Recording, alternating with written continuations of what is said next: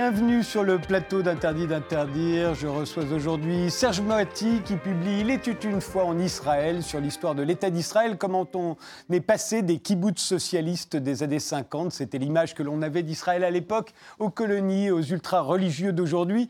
Je reçois également le grand violoncelliste Gauthier Capuçon qui sort un album consacré à Schumann, et réalisateur Denis Berry et l'actrice Nadia Tereskiewicz pour le film Sauvage qui sort demain en salle. Mais tout de suite, euh, le style de notre époque, tel que le voient nos invités. On va commencer par vous, euh, Nadia. Euh, vous avez porté une très jolie photo, assez étonnante. Mm. En, quoi est-ce qu'elle est caractéristique de notre époque pour vous?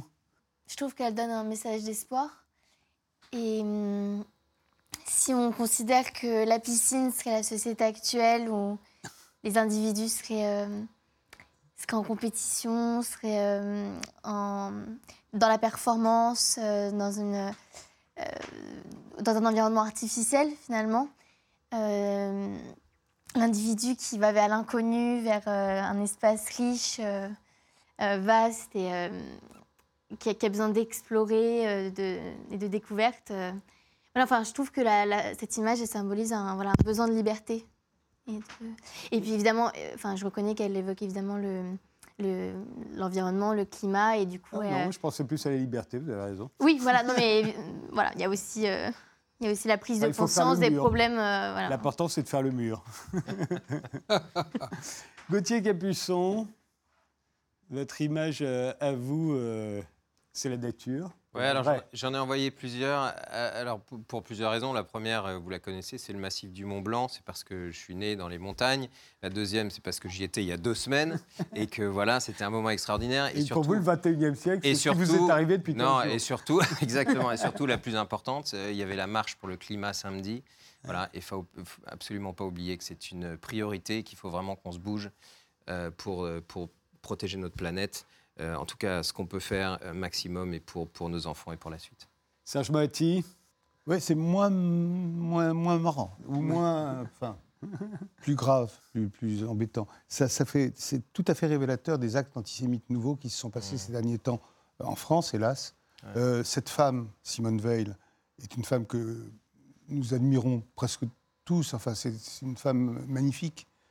Son défaut, c'est d'être juif pour les antisémites. Elle était juive, elle a été déportée, comme vous le savez, enfant, dans un camp de déportation où elle a perdu toute sa famille. Et voilà ce qu'on retrouve sur une boîte aux lettres euh, à Paris. Et je trouve ça absolument ignoble, enfin ignoble, dégueulasse. Donc voilà, c'est pour ça que j'ai amené cette photo, mmh. pour euh, enchaîner sur autre chose. Et vous, euh, Denis Berry?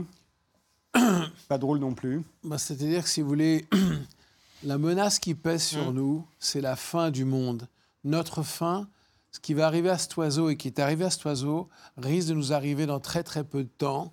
Et il y a une espèce d'impression comme ça que on est dans un train fou sans conducteur qui va dans le mur. Et donc, euh, euh, c'est vrai que j'ai pas un message d'espoir pour le 21e siècle. C'est très, très, très inquiétant et alarmant. Et s'il n'y a pas un réveil, mais extrêmement urgent, mm on est foutu. Quoi. Prise de conscience. C'est effectivement ce que pensent bon nombre de gens. Euh, néanmoins, rien ne change, donc au fond, on n'en est pas si persuadé que ça. Vous avez remarqué Eh bien, on commence.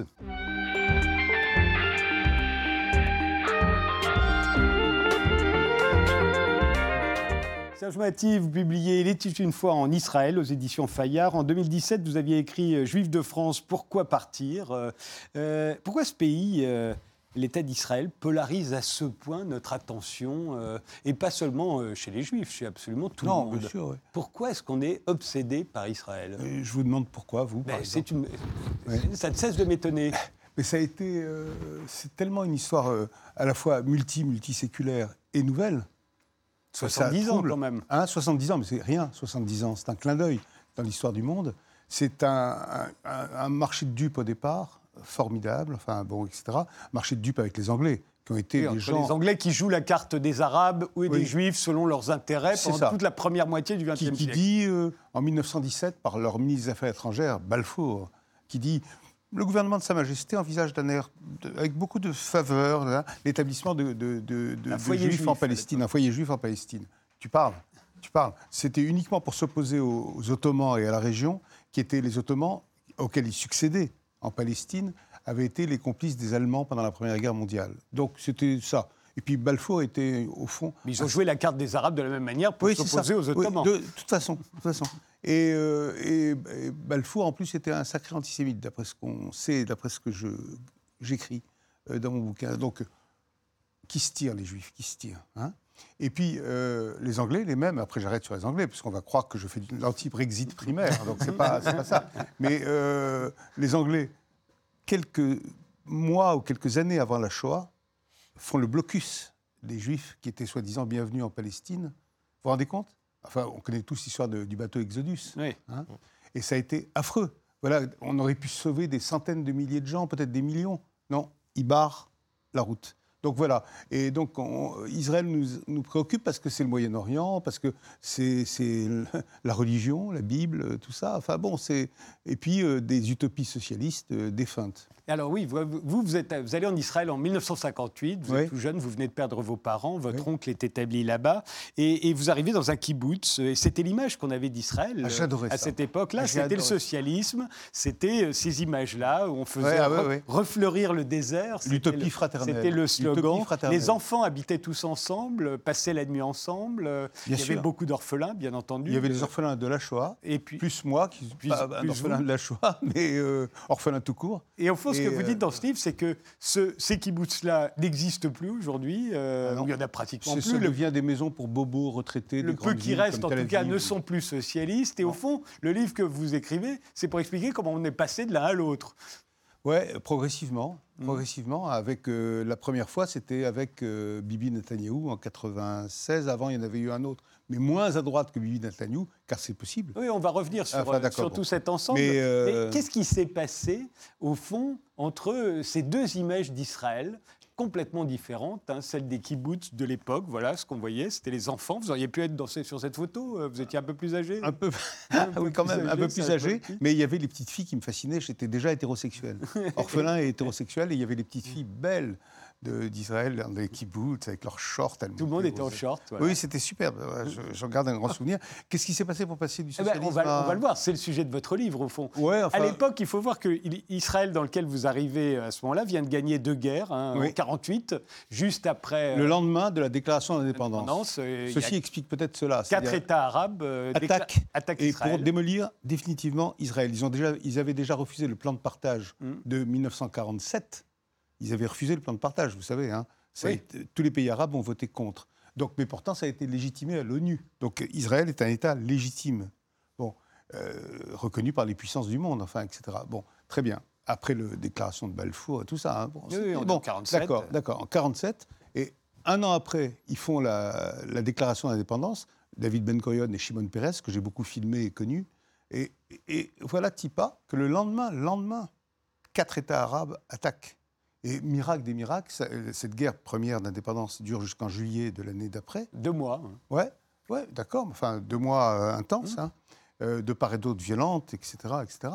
Et Israël triomphe, mais pas pour longtemps. C'est une victoire euh, qui va pas passer très bien du côté Mais qui arabe. va, faire, qui va causer le départ de la. de 700 000, 700 000 Palestiniens. Palestiniens, qui auraient dû être Ils israéliens. appellent et- ça la Nakba, vous savez. Ça, ça- ça veut dire la catastrophe en arabe. Et, euh, et- et là-dessus, euh, Israël va non seulement voter la loi du retour pour les Juifs, mais interdire pas le pour- retour voilà. palestinien. Parce qu'ils se disent, euh, ils vont être des millions, donc on ne pourra plus. euh, c'est- Herzl avait écrit un bouquin qui s'appelait L'État des Juifs, hein, l'État des Juifs, mais ce n'était pas l'État juif dont parle Bibi Netanyahu, on y reviendra. Oui. Ce n'est pas un État juif, c'est un État des Juifs. Et, et d'ailleurs, ça stipulait l'égalité des droits, quelle que soit leur religion, qu'on soit arabe, juif, etc.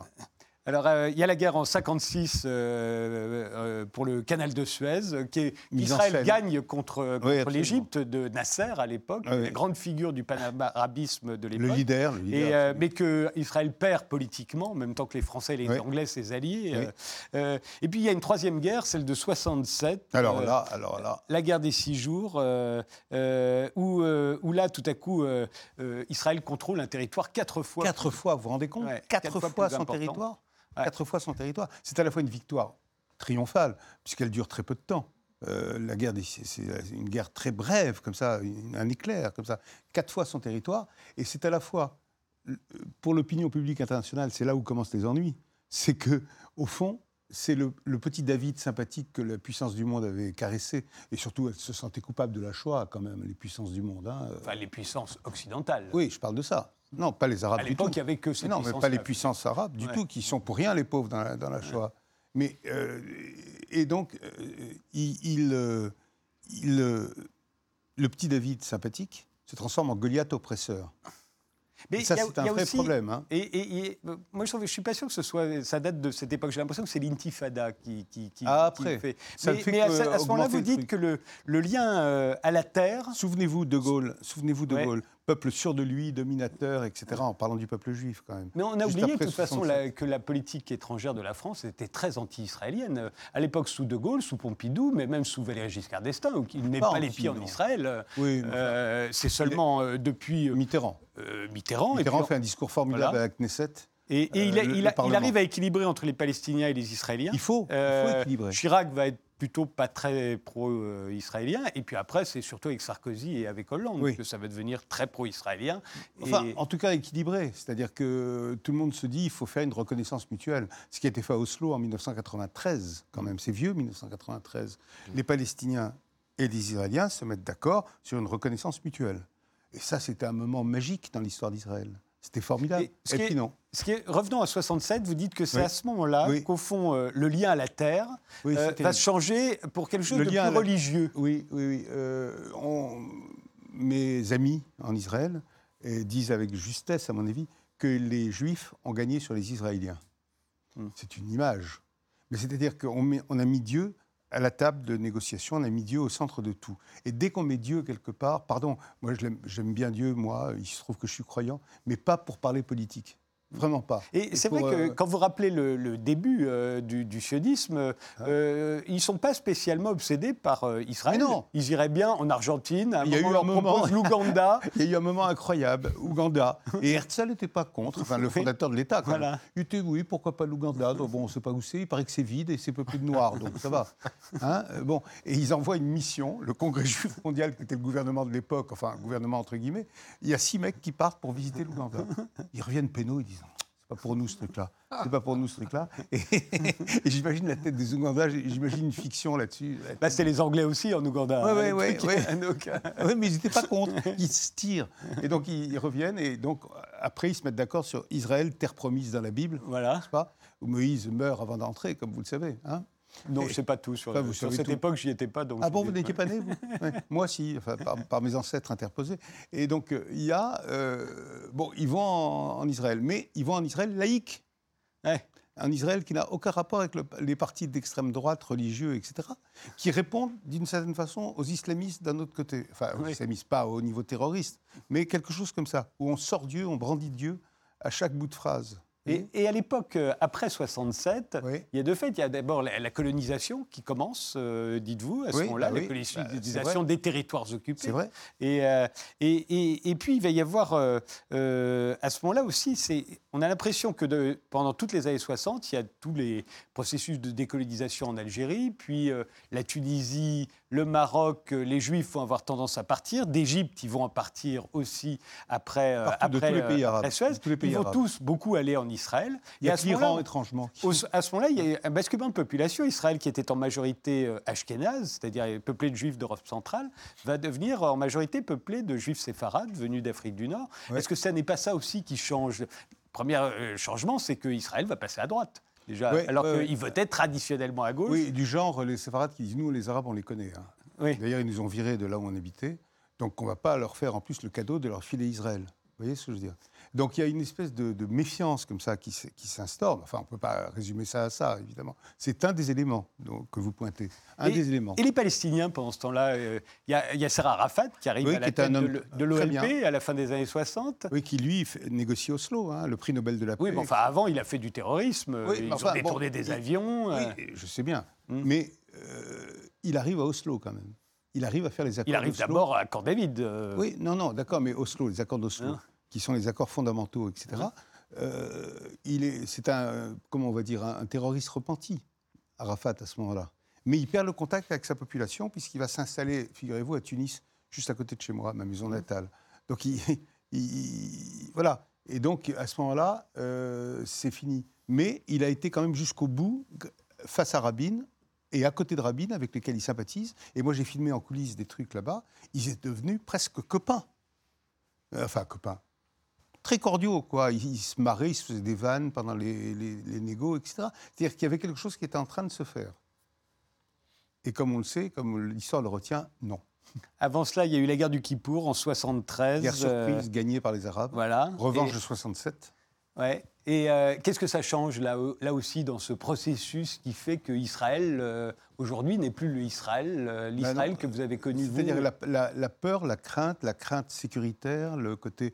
On ne sait pas avec qui parler du côté arabe, vous voyez Euh, Quand vous voyez Gaza, par exemple, c'est- euh, aux élections qu'ils ont faites là-bas, les élections législatives, ça donne le Hamas en tête. Le Hamas qui n'est pas du tout le parti d'Arafat, hein, Non, non. euh, qui est un parti islamiste, vraiment, etc.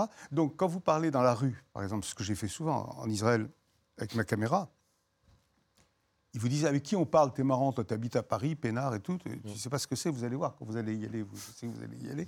Et ils vous disent avec qui on parle. Si tu as une idée, tu nous la donnes. hein. Mais moi, je suis pour eux une sorte de, de juif bobo, mauvais juif, juif honteux, etc., qui vit à Paris, Saint-Germain-des-Prés, etc. J'ai tout ce qu'il faut pour ne pas leur plaire. Et pourtant, et pourtant, j'aime passionnément Israël. Et euh, c'est à partir de ce moment-là, euh, vous dites que euh, la, la guerre de, de 73 est vécue comme une sorte de châtiment divin Oui. par les plus religieux Oui. des Israéliens. oui, vous faites allusion à une interview que j'ai faite d'une dame qui s'appelle Daniela Weiss, qui est la Ouais. porte-parole des colons en Cisjordanie. Et elle me dit Dieu nous a reproché en 73, au fond, de ne pas avoir investi tout de suite la Cisjordanie, parce que c'est Dieu qui nous avait donné cette terre. Et on, y- on a traîné, on n'y est pas allé tout de suite, etc. Donc c'est la punition. 73, la punition de C'est quand 67. les Arabes attaquent. euh, Donc comme quoi il y a des victoires. Oui, comme quoi il y a des victoires qui ont des goûts de défaite. Les- les- la fin des idéaux socialistes euh, euh, en Israël, ça va être à peu près juste après. C'est quand Menahem Begin, euh, Oui, le, le leader premier du de droite. Likoud, Ouais. premier, premier ministre de droite euh, Oui, euh, qui est élu, c'était en 77. Oui, il est là, oui, il est là. Néanmoins, euh, ça finira à Camp David avec euh, Oui. la paix avec, euh, avec l'Égypte, avec Sadat. enfin. Bah, c'était euh. Oui, c'était bien. Euh, grâce à Sadat, beaucoup aussi, qui vient en- faire une- un voyage triomphal en Israël en 77 et qui fait un discours à la Knesset. Euh, La Knesset, c'est le Parlement. hein. Et formidable, bouleversant. Moi, je me souviens, j'ai vu ça à la télé. Je chialais comme un con. Enfin, bon, c'était beau, quoi. Mais la paix, c'est quand même. Enfin, si Dieu a choisi de faire d'Israël sa résidence sur la terre, sur la Palestine, hein, sa résidence sur la terre, c'est qu'il aime la paix. Il n'a pas envie que ses enfants s'entretuent tout le temps. Vous voyez ce que je veux dire? Je parle le langage des religieux pour me faire bien comprendre, là. Mais, Mais vous, dites aussi important. que là-bas, c'est devenu le processus de paix est devenu plus important que la paix. Oui, c'est un totem qu'on brandit comme ça, ou comme euh, il y en a un qui dit c'est comme un colis encombrant abandonné dans une gare. Vous voyez, Oh, on est en processus de paix, vous inquiétez pas, il est là. il- ouais, on va s'incliner une fois par an comme ça. Ouais. Rabin, qui était en processus de paix, euh, lui, euh, est assassiné en 1995 par un extrémiste euh, Igal Amir, euh, Igal Amir. qui est hostile aux, aux aff- aux accords de c'est le moins qu'on puisse dire. Et, et- et vous dites, le- ce qui les bouleverse à ce moment-là, c'est qu'un juif ait pu tuer un juif. Mais c'est bouleversant. C'est le contraire de la fondation de l'État d'Israël. Enfin, c'est le contraire de ce pourquoi Israël avait été fait. Enfin, vous vous rendez compte Israël est né en 48, la Shoah, 6 millions de morts comme ça, et toc, maintenant, un juif là-bas tue un autre juif. Enfin, c'est insupportable comme idée. C'est insupportable. Et pourtant, euh, ça continue. C'est Ça- pas nous, on est habitués, les révolutionnaires se sont tous guillotinés entre eux. euh, Oui, c'est pas, c'est à fait- exactement ce qu'on retient de plus Bah, flatteur et laudateur. C'est pas mal ce qu'on retient de la Révolution française. C'est qu'ils Oui, étaient certes, tous là, enfin- ils étaient tous copains au départ, ils se sont tous condamnés à mort. Certes, mais enfin bon, on peut retenir d'autres exemples. Oui, certes. Par exemple, la France est le premier pays à avoir accordé la citoyenneté pleine et entière à ses citoyens juifs. Et pas ces citoyens arabes. Bah, Il n'y en avait pas en France. Bah, à si, à l'époque, le décret Crémieux, euh, c'est. Ah oui, vous Ah non, non, je parle, non, non, je parle de 1791. Ouais. Ouais. Oui, oui, pendant la Révolution française. Euh, ce qui est- celui qui apparaît à la suite de, de l'assassinat de Rabin, c'est Bibi Netanyahou, qui, va se, qui prend la, la- qui devient le chef de la, du Likoud euh, et qui va être élu euh, une première fois Premier ministre en 1996. Alors en quoi Bibi Netanyahou, pour vous, est-il si différent de tous ses prédécesseurs? Parce que euh, pour faire une majorité en Israël, c'est un système parlementaire incroyable. C'est-à-dire qu'il faut s'appuyer sur des partis comme ça, etc., des petits partis. Comme nous, la etc. quatrième République. euh, Oui, mais puiss- puissance euh, 10. Et donc, il s'est allié avec qui? Avec ce qu'il pouvait trouver. C'était des partis religieux de droite et d'extrême droite qui sont au pouvoir actuellement. Et même, et là, en ce moment, vous savez qu'il y a des élections législatives en avril, très prochainement. Et au dernier sondage pris ce matin, vous voyez, je- j'essaie d'être performant. Euh, ils perdent la majorité pour l'instant, Bibi. Hmm. Pour l'instant, hein, je- Ça veut dire qu'il y a des affaires, il y a des... il y a trois affaires d'inculpation. Mm. Et il y a, il faut jamais oublier qu'Israël est un grand pays démocratique. Et donc il y a une Cour suprême, il y a un procureur général de la République, etc., qui poursuivent Bibi pour des affaires de corruption graves. Donc qu'est-ce qui va se passer? J'en sais rien, je ne suis pas prophète ni journaliste spécialisé. Mais euh, en tout cas, j'ai, j'ai appelé ce matin encore des copains là-bas. Alors, alors, alors, ça peut bouger encore. On ne sait pas. Pour l'instant, les sondages donnent plutôt les partis de centre et de gauche vainqueurs. Et euh, Bibi Netanyahu, vous dites que dans son livre qu'il avait publié avant, euh, avant de se faire élire, euh, il disait qu'il fallait faire aucune concession euh, aux Palestiniens et que jamais il y aurait un État palestinien à côté de l'État d'Israël. C'est ça. Au nom de quoi? On ne sait pas. Au nom de Dieu? Pas sûr. Moi, j'ai du mal à l'entendre, Dieu, parfois. Donc, c'est, vous voyez, c'est très étrange comme position. C'est très étrange. Mais comment se fait-il que depuis 20 ans, il a été pratiquement constamment Parce qu'il rassure. une fois? Non, parce qu'il rassure et il y a une économie flamboyante en Israël. 4,1 de croissance par an, enfin, bon, c'est beaucoup. Il y a beaucoup de chômage, par contre. hein. Euh, beaucoup, beaucoup, beaucoup, beaucoup. Euh, mais euh, il y a euh, la Startup Nation en plein essor, comme ça, etc. C'est un pays moderne, vivant, etc. Cinéma formidable. Euh, Bon, bah, start-up. hein, Très bonne série télé. Oui, formidable, formidable. Donc il y a, y a ça, quoi, qui, qui naît, etc., en Israël. Donc ça, c'est important. Et ça rassure surtout un pays qui est inquiet. Euh, hier, par exemple, il y a eu un, un mec qui est allé devant une colonie et qui a tiré, un mec, un Palestinien, qui a tiré comme ça, etc. Et il y a un rabbin qui est mort, qui habitait la colonie. Drame national euh, en Israël, vous voyez. C'est terrible, c'est tout le temps, tout le temps, il y a un truc qui ne sert que les gens comme Bibi. hein. C'est-à-dire, on dit, voyez, avec qui je voulais qu'on fasse la paix C'est ça que vous appelez la paix? Euh, Regardez, etc. Et euh, je voudrais vous citer une phrase d'Arthur Kessler, le grand écrivain anglais. Il avait écrit La Tour d'Ezra, où il racontait les premiers Eh oui, kibbutz des années voilà. 20.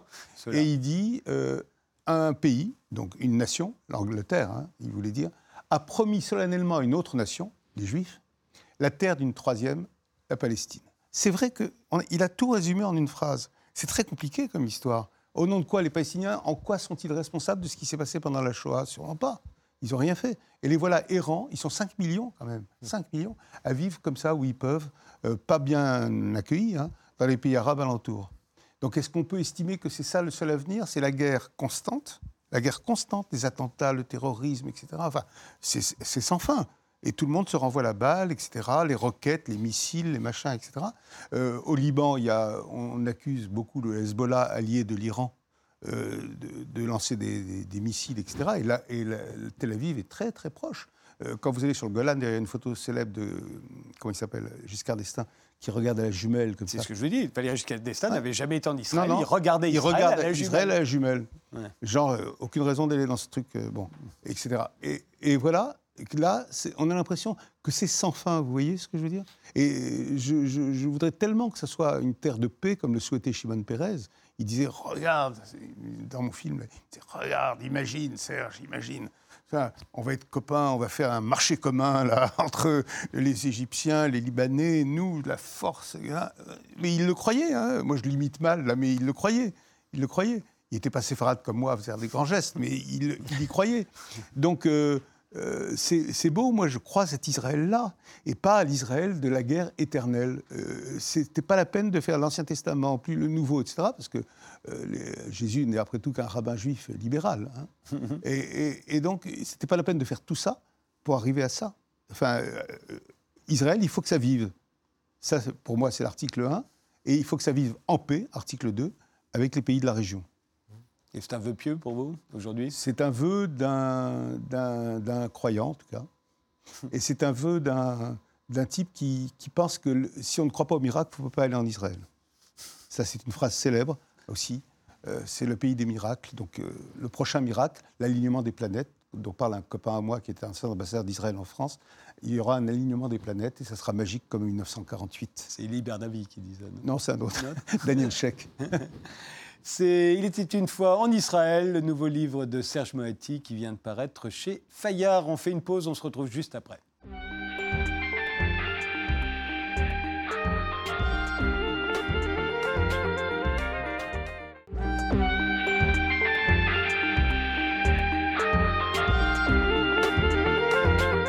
Mes invités sont aujourd'hui Serge Moati pour son livre Il était une fois en Israël, le réalisateur Denis Berry et l'actrice Nadia Tereskiewicz pour le film Sauvage qui sort demain en salle et le célèbre violoncelliste Gauthier Capuçon. C'est l'un des plus gros vendeurs de disques classiques en France avec son frère Renaud Capuçon, les sœurs Berthollet et Roberto Alagna.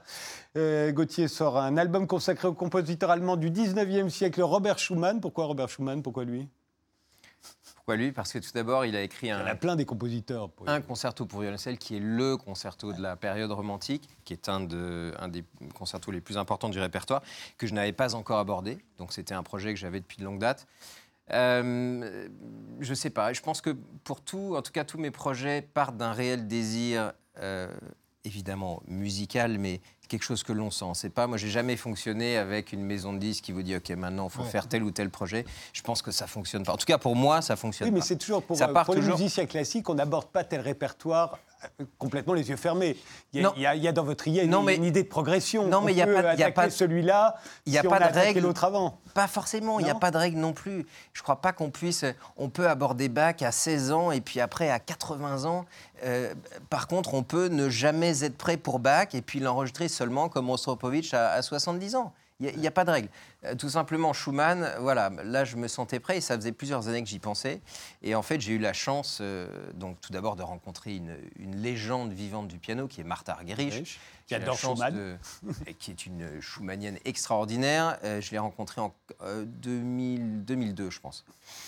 Euh, à son festival, euh, festival de musique de chambre, euh, festival de Lugano. Et donc chaque année, on jouait des œuvres différentes qui étaient toutes enregistrées en live. Et, et donc on a commencé par faire ces trois petites pièces de, Qui sont aujourd'hui sur le disque. qui sont sur le disque. Pièces donc pour violoncelle et piano.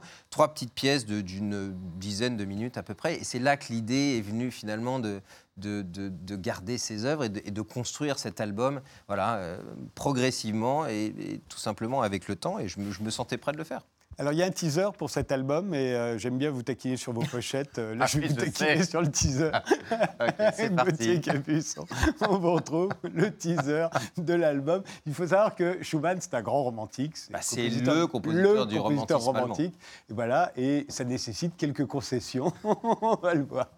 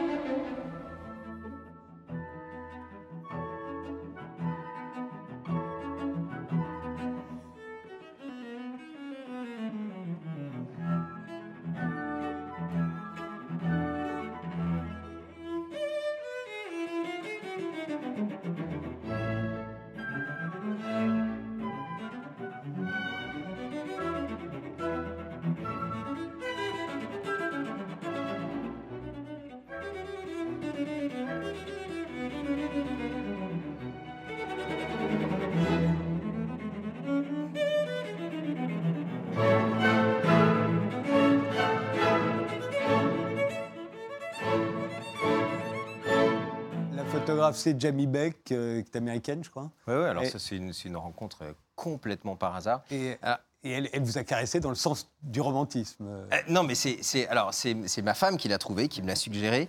Moi, j'aime bien. Alors, je sais pas ce que vous en pensez, mais en tant que musicien, évidemment, on interprète la musique d'un compositeur. Donc, la Schumann, euh, ses œuvres ont toutes d'ailleurs été écrites en 1848, 49, 50. Donc, c'est la fin de sa vie. Il est mort en 56.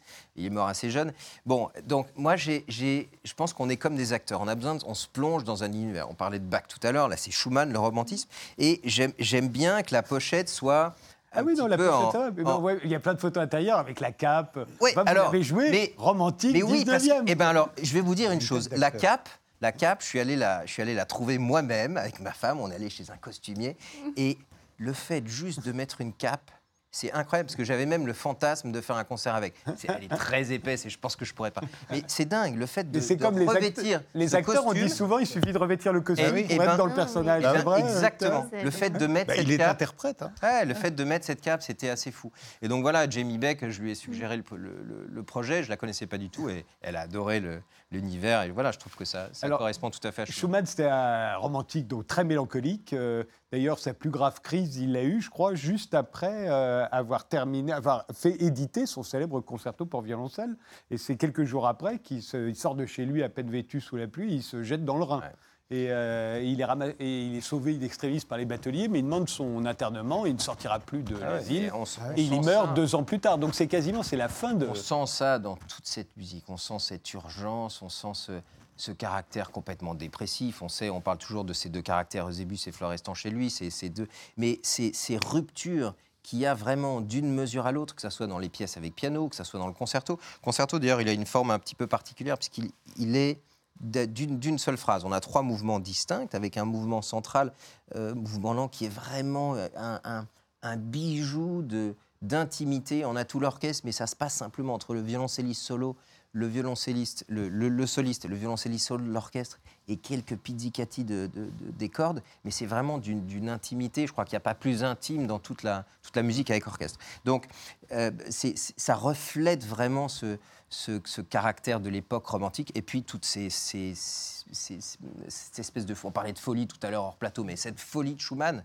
et qu'on qu'on doit vraiment retranscrire d'une note à l'autre. C'est fascinant. Le romantisme, on, on s'en aperçoit pas, mais c'était au 19e un peu ce que le rock a été au 20e. C'est-à-dire que ça infuse absolument tout le, Ah, toute la société, la mode, euh, la musique, ça va sans dire, mais la peinture, la littérature. euh, Partout. euh, c'est dans tout. Et dans toutes les cultures, évidemment la culture française, hein, on parle de culture allemande, et donc c'est vraiment Schumann, c'est le compositeur par excellence de cette période euh, romantique. Et, et c'est une période très bonne pour le violoncelle, non?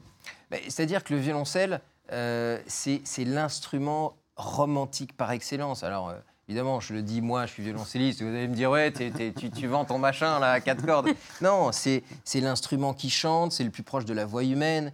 Euh, physiquement, on voit bien, c'est c'est un corps qu'on enlace, qu'on prend entre les jambes. Il y a, il y a une, une immense notion de sensualité. Donc oui, c'est un instrument qui sied au romantisme euh, à la Tout à l'heure, euh, sur le, le petit teaser, on vous voit euh, donc au milieu de l'orchestre en train de jouer, et, et on voit bien qu'en fait, le, le violoncelle ne repose pas sur votre épaule. Il est son, son euh, comment on appelle ça le, Alors, il y a le- la pique qui la plante pique par terre plantée, et le manche. En fait, et le manche est au-dessus. Là, il est. il, il- il passe il là. touche pas. Moi, je croyais, je croyais que ça vous faisait mal, que c'était lourd. Non, mais en fait, non. Non, alors on a tous des techniques différentes, évidemment, suivant la morphologie. Moi, je suis pas très grand, euh, la, la longueur des bras.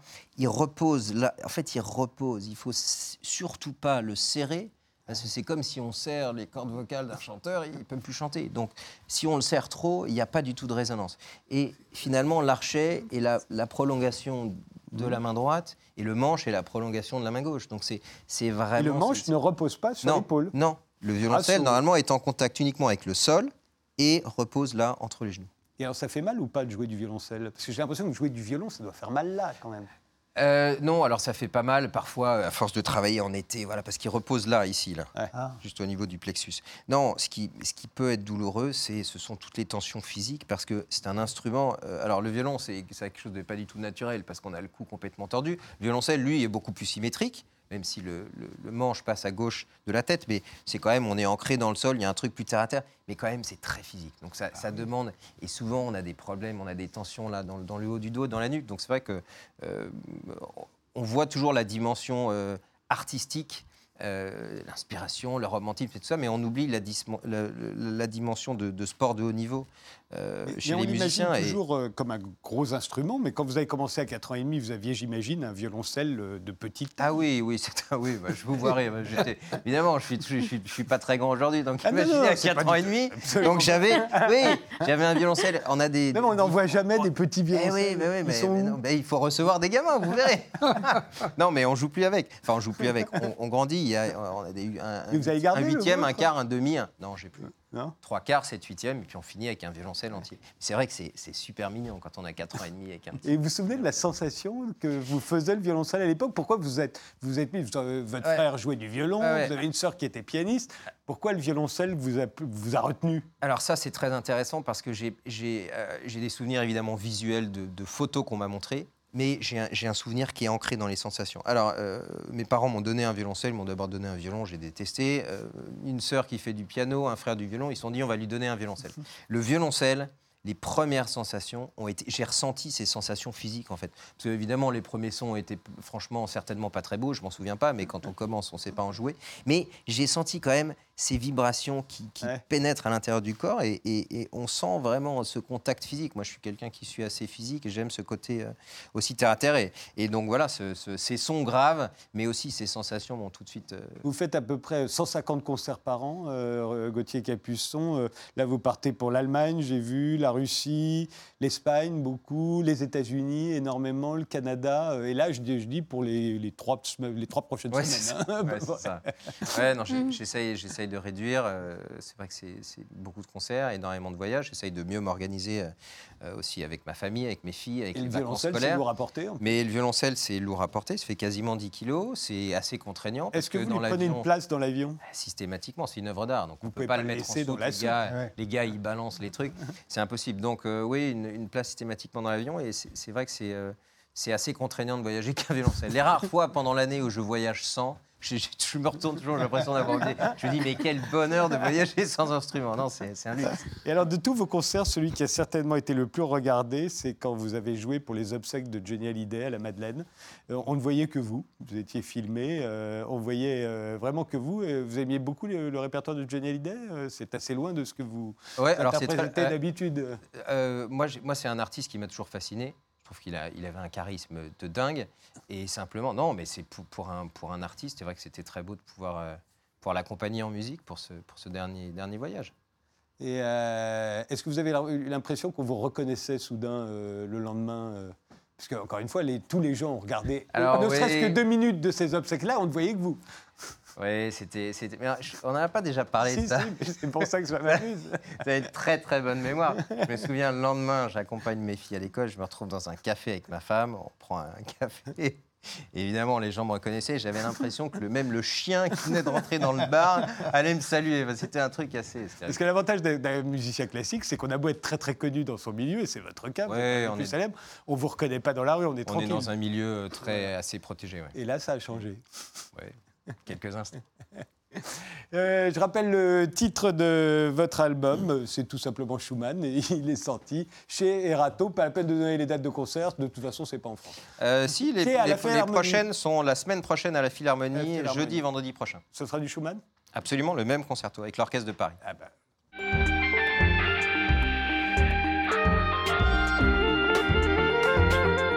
Alors, Sauvage, ça sort demain. euh, c'est un film que vous venez de réaliser, Denis Berry, avec Nadia Tereskiewicz, euh, qui est à côté de vous. Euh, bah, je propose qu'on envoie tout de suite euh, la bande-annonce.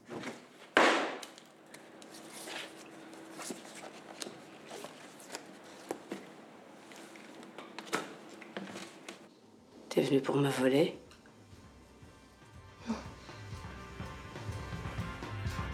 Tes créations, tes sculptures, ce que t'écris, ça m'émeut.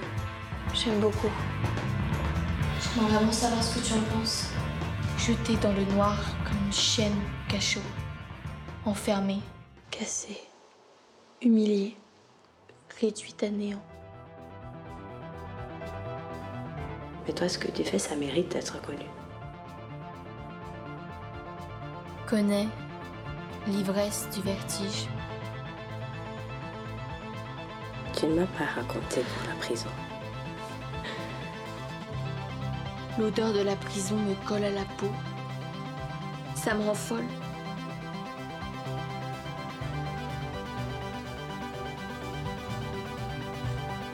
Il s'appelait comment?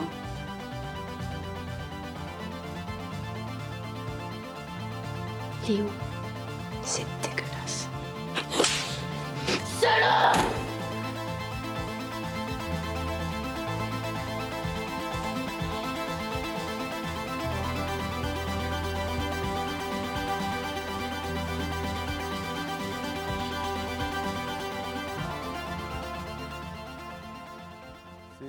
l'histoire d'une passion entre deux femmes, une artiste et, une délinquante. euh, euh, une délinquante qui écrit des poèmes. hein, Quand même, ça a son importance. Et, pour les interpréter, vous avez choisi une danseuse, euh, Nadia, elle est danseuse au départ, et, une musicienne qui a d'ailleurs fait du violoncelle, Katharina Wallenstein. Elle est, elle est musicienne, est-ce que c'est par hasard? C'est complètement par hasard. C'est-à-dire que si vous voulez, ce film s'est fait d'une manière très curieuse. C'est parti d'un désir de faire un film co- coûte que coûte, dans une liberté totale. Donc il n'y a pas d'argent des institutions, il n'y a aucune pression nulle part. C'est produit par Paolo Branco. Voilà, on fait ce qu'on Non, veut, on fait ce qu'on veut. mais on a une caméra, des acteurs, euh, et c'est à peu près tout dans un lieu unique ou quelques petits coins où on peut partir, mais genre 500 mètres du lieu principal. C'est donc une unité de Voilà. lieu euh, totale. Et- C'est une maison sur, euh, sur un port Voilà. au Portugal, on imagine. Voilà. Et donc, si vous voulez, en gros, j'ai eu un peu l'idée du film avant de voir qui que ce soit. J'ai rencontré Nadia qui, qui est venue me voir parce que son agent m'avait montré sa photo. Je la trouvais très intéressante. Et je l'ai vue plusieurs fois. Elle venait souvent avec des photos. Et c'est comme si elle me disait, c'est moi qui fais le film. C'est pas comme si moi je l'ai choisi. Il y avait un tel désir. Je la regardais en plus, elle m'inspirait beaucoup. Et j'ai appris qu'après qu'elle était danseuse en fait.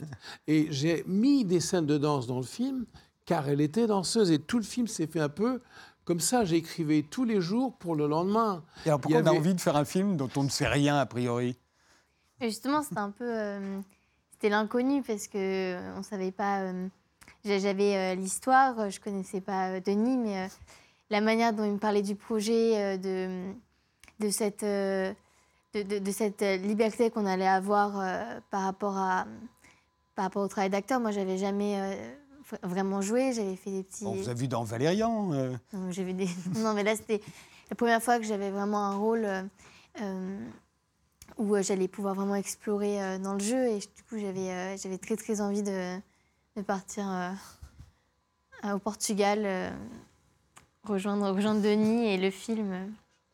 Alors c'est un film très éclairé, Oui, j'ai trouvé. Alors on- dans la, la bande-annonce, on voit quelques scènes de pénombre, mais en fait elles sont très très rares. c'est très, C'est très, extrêmement C'est un choix éclairé. express. C'est-à-dire Ouais. que, si vous voulez, il y a une espèce de réaction contre le fait que maintenant, les films d'auteur sont standards, se ressemblent, on fait tout sombre, lumière un peu étalée, il n'y a pas de rayon de lumière, on voit pas bien les visages, on voit des espèces de silhouettes en gros plan qui parlent.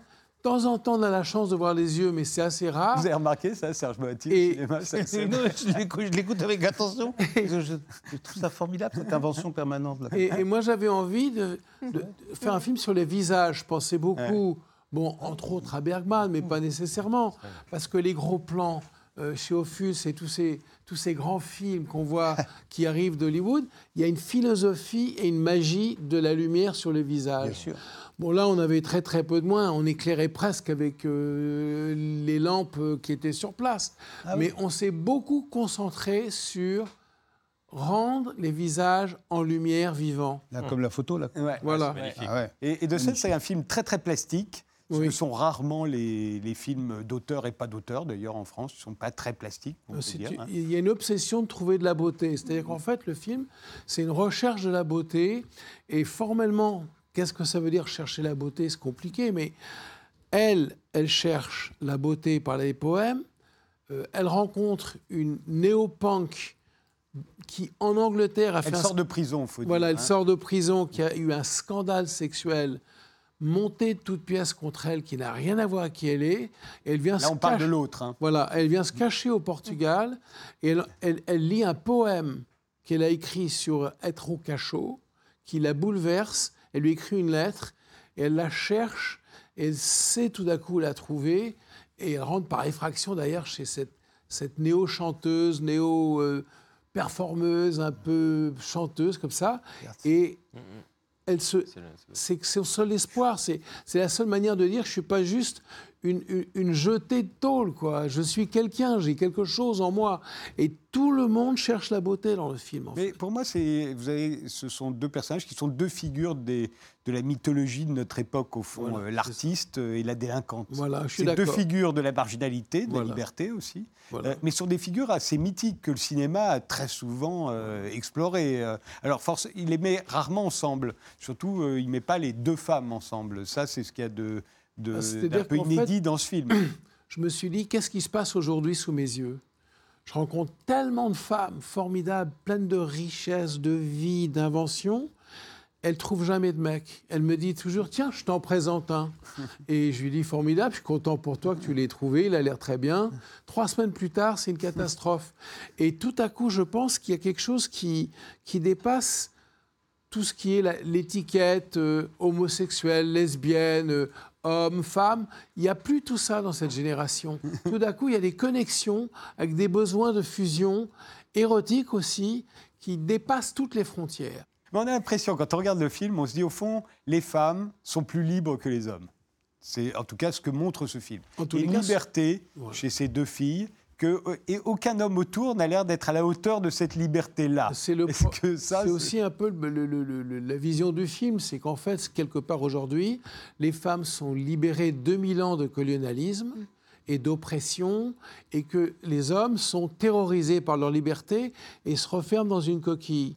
Et donc, elles ne trouvent des partenaires aussi libres ou allumés qu'elles que à cause de cela. Aussi, on pourrait dire, quand on regarde le film, elles vont être avec un mec la prochaine fois. Il n'y a pas, Oui, oui, il y a pas y a de pas d'impossibilité. Elles ne sont pas du tout obsédées par être qu'avec des femmes Non, ou, non, du ou tout. qu'avec des hommes d'ailleurs. Nadia Elles se trouvent à ce moment-là dans le présent à, à se compléter et elles, sont, euh, elles ont un même désir euh, de, de, de- de liberté et de, de s'enlever de... Justement, Nora, elle sort de, de prison, elle n'a pas envie d'en retrouver une autre et euh, finalement, dans ce huis clos euh, de cette maison, elle trouve une forme de liberté, de créativité et d'amour. Mais c'est pas... euh, je pense pas que ça soit sur le genre ou quoi que ce soit, c'est qu'elle euh, elle trouve en Katharina euh, une, elle a tellement d'admiration pour elle que ça en devient fusionnel et, ça, conduit à un amour passionnel en fait. On voit de plus en plus de films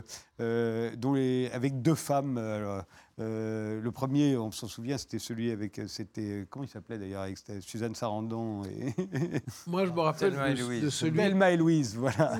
Moi, celui qui m'a beaucoup marqué, c'est celui euh, avec euh, Léa Seydoux et. euh, Oui. Adèle. euh, Voilà, et Ouais. donc, si vous voulez, ce film est presque l'antithèse de celui-là, quelque part.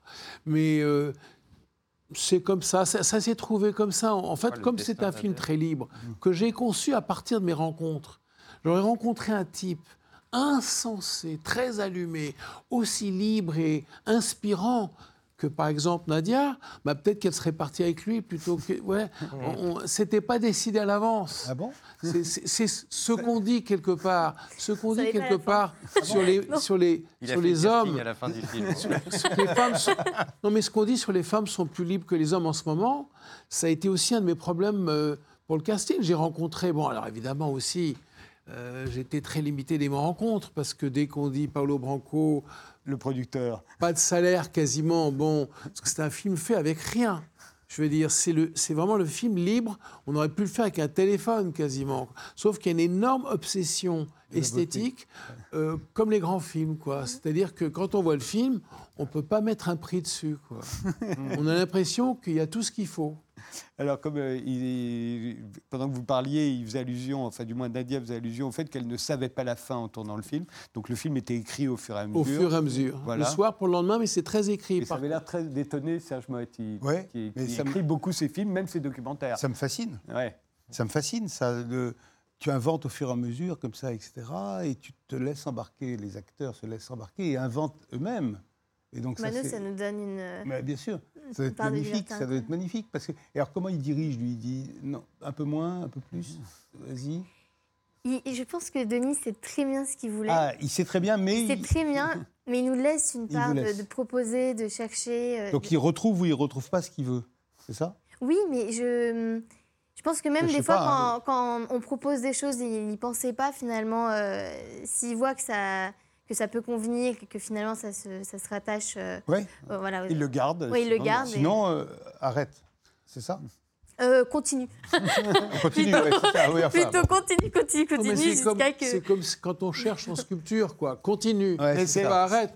Elles se sentent donc très libres parce qu'il n'y a, pas, la trouille de proposer. En vérité, Ah c'est pas improvisé non plus. C'est aussi l'avantage du numérique, c'est que ça coûte moins cher Ah que bah, sans numérique, on non, pouvait pas. Voilà, non mais Le la- film n'existerait même pas. Voilà, du temps de la pellicule, on pouvait pas laisser tourner comme On ça. Ah pas. trop Mais cher. Mais en même temps, c'est pas un film improvisé. Euh, C'est très écrit, curieusement. Ah bah C'est le soir, j'écris euh, très très méticuleusement les dialogues. Elles le reçoivent le matin, doivent l'apprendre en très peu de temps. Et on met en place, et c'est à la virgule près. Mais ça, Ah ça n'arrive jamais, ça, non? De quoi? De faire comme ça? Oui, je sais pas. Si, Claude. Lelouch fait un peu. Bah, Bernard. Blier, Bertrand Blier, pardon. C'est très rare. Avec- Ah. Ça, je ne sais pas du tout. Ce Donc que je une peux vous dire, c'est que le cadeau de Paolo Branco, c'est qu'il a dit Je vois que tu as tellement envie d'un film, voilà ce que je peux t'offrir. Et j'ai dit Je prends. Et puis, c'est vrai qu'ils ont une philosophie chez Branco qui fait qu'on peut vraiment le faire avec très peu de moyens. C'est pour ça qu'on ne peut pas le chiffrer, parce que le décor, on l'a trouvé en deux jours grâce à son équipe. Euh, celui qui a fait la lumière, qui est quand même un extraordinaire chef opérateur, il avait fait un documentaire et un court métrage. Alors, Voilà. Paolo, tout le monde disait, prends plutôt un mec plus expérimenté. Je voyais des, les mecs réputés qui voulaient quand même faire le film. J'ai pris ce type parce que je sentais qu'il comprenait la lumière Eh oui. et qu'il comprenait ce que je voulais en lumière. Eh ben, il l'a fait, en tout cas, ça c'est sûr. Le film s'intitule Le Sauvage. Il est réalisé par Denis Berry avec Nadia Tereskiewicz et Katharina Wallenstein. Ça sort demain en salle. Je vous remercie tous les quatre d'avoir participé, participé à cette émission. Il était une fois en Israël. Le livre de Serge Moati est publié chez Fayard et l'album de Gauthier Capuçon consacré à Schumann est sorti chez Erato. Il sera à la Philharmonie de Paris les 27 et 28 mars. Merci de nous avoir suivis. Rendez-vous au prochain numéro.